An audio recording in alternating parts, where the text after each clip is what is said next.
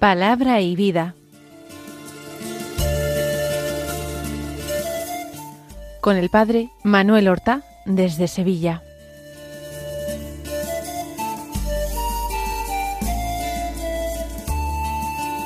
En el nombre del Padre y del Hijo y del Espíritu Santo. Amén. Alabados sean Jesús y María. Muy buenos días, queridos amigos, queridos oyentes de Radio María, seguidores de este programa Palabra y Vida que comenzamos en estos momentos. Hoy es el lunes de la vigésimo novena semana del tiempo ordinario. Un lunes que es 23 de octubre. En este día la Iglesia celebra la memoria de San Juan de Capistrano, un santo singular que vivió a finales de la Edad Media. Nació en una ciudad llamada de esta manera Capistrano, en Italia, en el año 1386. Primero estudió Derecho y luego ejerció la judicatura. Fue juez, pero desengañado del mundo y atraído por la orden de los hermanos menores, los franciscanos, abandonó los tribunales y se hizo sacerdote franciscano. Como predicador, misionero, recorrió una buena parte de Europa, reformando las costumbres, predicando al pueblo, combatiendo la herejía y llevando a cabo innumerables y fantásticos milagros. Murió santamente en Austria en el año mil cuatrocientos cincuenta y seis. Vamos a escuchar ahora la palabra de Dios que se proclama en el día de hoy. Estamos leyendo estas semanas la importantísima epístola de San Pablo a los romanos. Hoy en el capítulo cuarto leemos los versículos veinte al veinticinco de la carta, que dicen así. Hermanos, Abraham, ante la promesa divina, no cedió a la incredulidad, sino que se fortaleció en la fe, dando gloria a Dios, pues estaba persuadido de que Dios es capaz de hacer lo que promete, por lo cual le fue contado como justicia. Pero que le fue contado no está escrito sólo por él, está escrito por nosotros, a quienes se nos contará. Nosotros, los que creemos en el que resucitó de entre los muertos, a Jesucristo nuestro Señor, el cual fue entregado por nuestros pecados y resucitó para nuestra justificación. San Pablo ha estado poniendo como modelo de aquellos que creen a Abraham. Abraham que no había recibido la ley y que sin embargo llegó a convertirse en amigo de Dios, en hombre justo. Abraham que alcanzó la justicia de Dios, la justicia entendida como la salvación de Dios. ¿Qué es lo que Abraham recibió si no recibió una ley? recibió la promesa divina, dice San Pablo. Y a pesar de que las promesas divinas eran extraordinarias, él las creyó. Una noticia cuanto más buena es, cuanto más positiva y feliz, es más difícil de creer. Y las promesas hechas a Abraham eran de este tipo. Un hombre que era ya muy anciano, casado con una mujer estéril que además ya se había hecho anciana, y se le promete descendencia, se le promete un vástago que llevará su nombre, que continuará su estirpe, que se convertirá en antepasado de muchísimos pueblos. Se le promete una tierra en propiedad, se la invita a recorrerla de norte a sur. Dios establece con él un pacto de amistad, como si Abraham fuera un igual. No cedió a la incredulidad, dice Pablo, en su etapa de celoso fariseo. Es posible que Pablo haya estudiado esta figura, aunque quizás se centraría más, como todos los fariseos, en la ley, en la figura de Moisés y en todos los libros que desarrollan esa ley concretada en multitud de preceptos y de normas.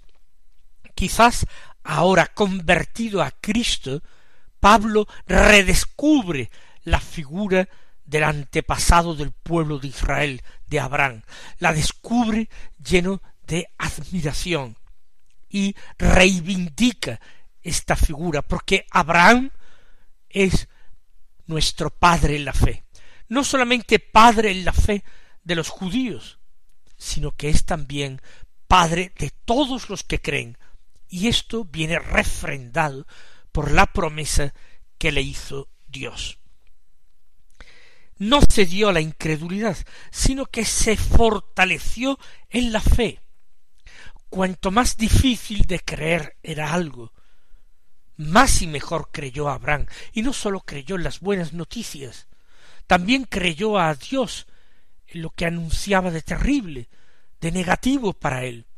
Lo creyó cuando Dios le exigió que sacrificara al hijo de la promesa, sacrificara a Isaac que se le había concedido ya en la vejez. ¿Por qué? dice Pablo, pues estaba persuadido de que Dios es capaz de hacer lo que promete.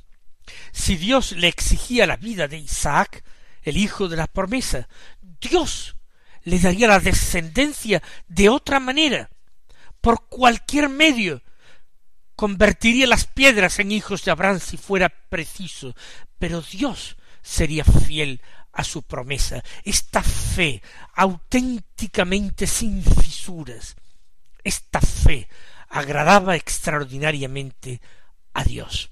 Porque eso es lo que Dios pide de nosotros. Que creamos en Él, que nos fiemos de Él, que aceptemos lo que Él nos enseña, lo que Él nos diga. Abraham estaba persuadido de que Dios lo puede todo y de que Dios no falta jamás a una promesa, ni siquiera en lo pequeño, en lo detalle. Por eso dice Pablo, le fue contado como justicia, es decir, se le atribuyó como obra meritoria de la salvación. Dios consideró que la mejor obra de Abraham había sido esta, fiarse de él, abrir las puertas de par en par a Dios. Le fue contado como justicia. Pero añade Pablo que le fue contado no está escrito sólo por él. No se trata de que estemos hablando de un personaje del pasado, bien conocido y querido a los judíos, pero quizás mucho menos conocido para los gentiles, a los que también Pablo se dirige la carta a los romanos. No está escrito esto sólo por él.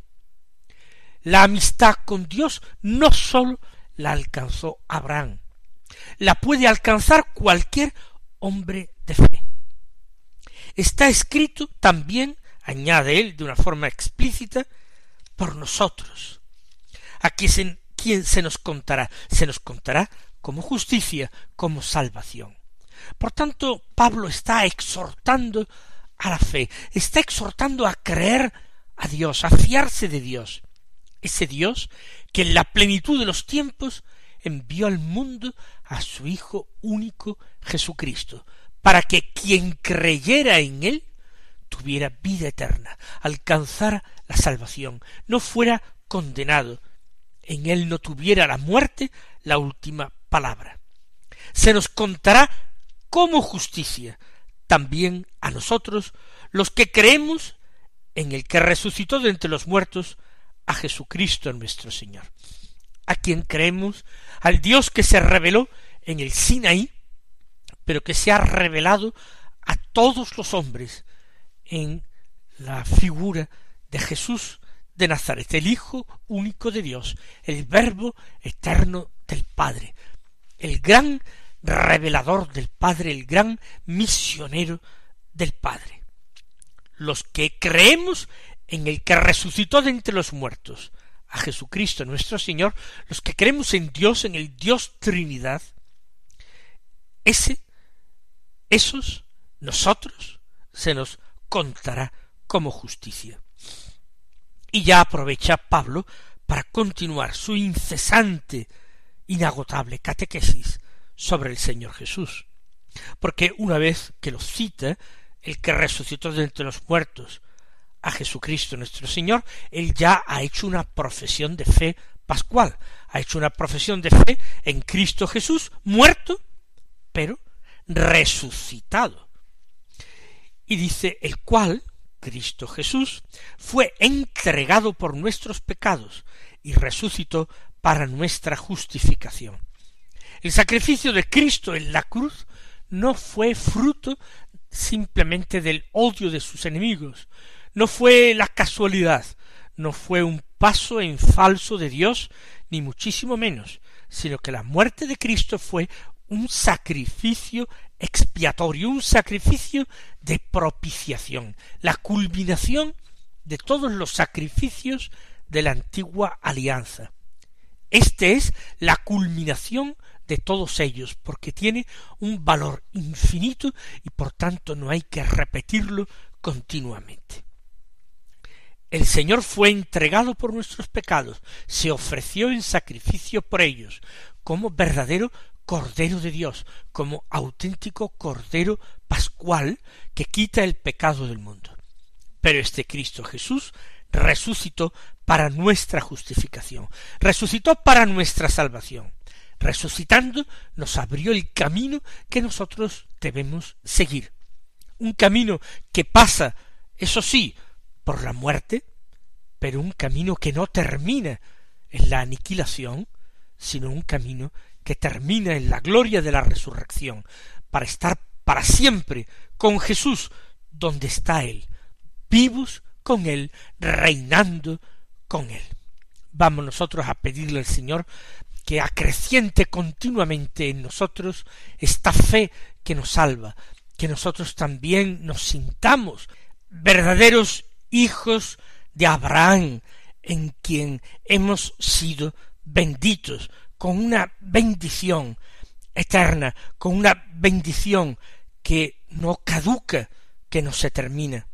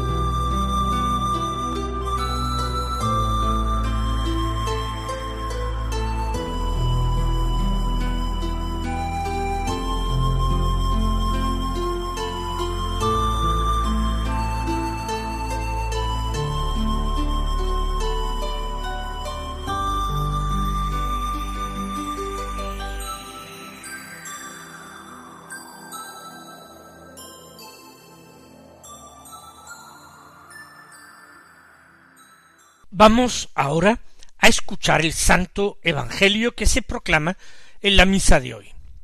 Seguimos con la lectura continuada de San Lucas. Hoy en el capítulo doce leemos los versículos trece al veintiuno que dicen así.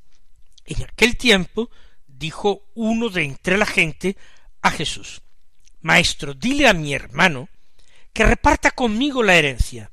Él le dijo Hombre, ¿quién me ha constituido juez o árbitro entre vosotros? Y les dijo Mirad, guardaos de toda clase de codicia, pues aunque uno ande sobrado, su vida no depende de sus bienes. Y les propuso una parábola. Las tierras de un hombre rico produjeron una gran cosecha y empezó a echar cálculos diciéndose ¿Qué haré? No tengo dónde almacenar la cosecha. Y se dijo haré lo siguiente derribaré los graneros y construiré otros más grandes y almacenaré allí todo el trigo y mis bienes. Y entonces me diré a mí mismo alma mía, tienes bienes almacenados para muchos años, descansa, come, bebe, banquetea alegremente. Pero Dios le dijo, necio, esta noche te van a reclamar el alma, y de quién será lo que has preparado. Así es el que atesora para sí y no es rico ante Dios. Se trata de una enseñanza de Jesús que viene motivada por la petición de uno del gentío, uno del gentío que no se dice que fuera discípulo, pero que sin embargo llama a Jesús maestro. ¿Qué es lo que aquel hombre anónimo viene a pedirle a Jesús? Viene a pedirle a Jesús que medie en un conflicto, en un pleito que tiene con su hermano, un pleito a propósito de una herencia. Parece que se trata de dos hermanos cuyo padre ha muerto y que se disputan una herencia. Un caso verdaderamente lamentable, triste, pero también frecuente, demasiado frecuente. A veces la posibilidad de alcanzar unos, unas riquezas, unos bienes que uno no ha trabajado, sino que recibe como fruto del trabajo de sus antepasados, hace que las personas se trastornen y llevadas por la codicia se olviden de todo lo demás. Dile a mi hermano que reparta conmigo la herencia. Piensa que Jesús va a ser un buen mediador y que ante la petición de Jesús, su hermano, que quizás tiene fe en Jesús o le presta oídos a sus enseñanzas, no se verá con argumentos para seguir resistiendo en ese pleito que tiene con él. Pero el Señor rechaza con decisión, con prontitud, aquella pretensión de aquel hombre. ¿Quién me ha nombrado, quién me ha constituido juez o árbitro entre vosotros? Hombre, no es Jesús el que ha venido a solucionar o a mediar entre los pleitos entre los hombres. El Señor preferiría que esos pleitos no se dieran nunca. Su misión no tiene nada que ver con esto. Y enseña a continuación, mirad, guardaos de toda clase de codicia. Diciendo esto, el Señor está previniendo todas estas disputas a partir de un testamento se producen porque hay codicia en el corazón de los hombres y están dispuestos a lo que sea con tal de obtener mayores ganancias guardaos de toda clase de codicia, no es propio del discípulo de Jesucristo. Es quizás el peor de los pecados capitales. No en vano ya el Señor dijo que no se podía servir a Dios ni al dinero. Y también previno contra los que ponen su confianza en las riquezas. Difícilmente ellos podrían entrar en el reino de los cielos. Jesús lo aclara más todavía. Aunque uno ande sobrado, sobrado de bienes materiales, se entiende, su vida no depende de sus bienes. Y a partir de esta enseñanza, el Señor continúa con una parábola. que previene contra la codicia y dice todavía más. Les propuso una parábola. Las tierras de un hombre rico produjeron una gran cosecha. Fíjense ustedes la manera en que el Señor comienza. No dice que un hombre rico, un propietario, obtuviera una gran cosecha de sus campos, sino que comienza diciendo las tierras de un hombre rico produjeron una gran cosecha. Y la tierra depende de Dios. Por tanto, esa gran cosecha es un don de Dios. La forma en que el Señor tiene de contar la historia, la parábola, pone de manifiesto que aquel hombre no ha hecho directamente aquello, no ha producido él aquella riqueza, le ha sido dada sin esfuerzo. Las tierras de un hombre rico produjeron una gran cosecha, pero él empieza inmediatamente a echar cálculos egoístas. Ese exceso de producción no va a servir de ninguna manera para remediar la necesidad de otros hombres. No va a servir para recompensar de una manera más espléndida y generosa a quienes han producido ese beneficio, esa cosecha, trabajando la tierra. Él piensa solamente en amontonar, juntar. ¿Qué haré? No tengo dónde almacenar la cosecha. Y por supuesto, la cosecha yo soy incapaz de consumirla. Ni yo, ni mis animales, ni nadie en mi casa es capaz de acabar con todo eso. Pero compartirla, no. Vamos a guardarla, almacenarla. Y es todo su interés. Derribaré los graneros, construiré otros más grandes, almacenaré allí todo el trigo, y añade, y mis bienes. Es el deseo de juntar, de amontonar. Y entonces aquel hombre va perdiendo realmente su capacidad de razonar. Se dice a sí mismo, alma mía, tienes bienes almacenados para muchos años. El alma no puede almacenar más bienes que los espirituales. Los únicos bienes que puede almacenar un alma son las virtudes, todas las virtudes, no el grano ni cualquier otro producto material.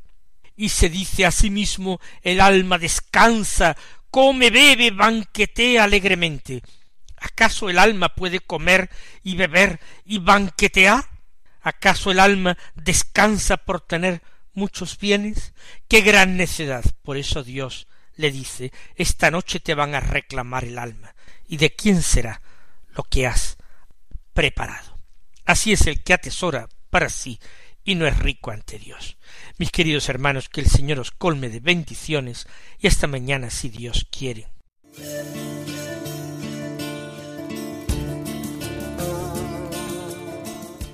Han escuchado en Radio María Palabra y Vida un programa que dirige el padre Manuel Horta.